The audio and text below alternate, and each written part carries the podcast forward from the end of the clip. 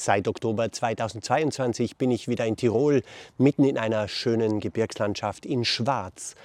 Hier lebe ich mit den Franziskanern und arbeite unter anderem auch als Religionslehrer und Schulseelsorger. Wir haben hier ein wunderbares Kloster, das vor 500 Jahren die Bevölkerung von Schwarz, vor allem waren es Bergknappen, für die Franziskaner erbaut hat.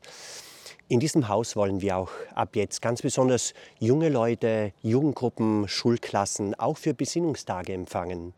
Und unter anderem werden auch von hier aus die Bergwochen veranstaltet, die einige Franziskaner mit mir zusammen leiten.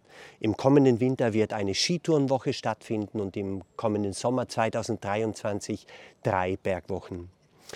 Ich finde die neuen Aufgaben, die ich hier in Schwarz habe, sehr spannend. Ich freue mich, in der Gemeinschaft hier mitzuleben und ich baue dabei vor allem auch auf den Segen Gottes.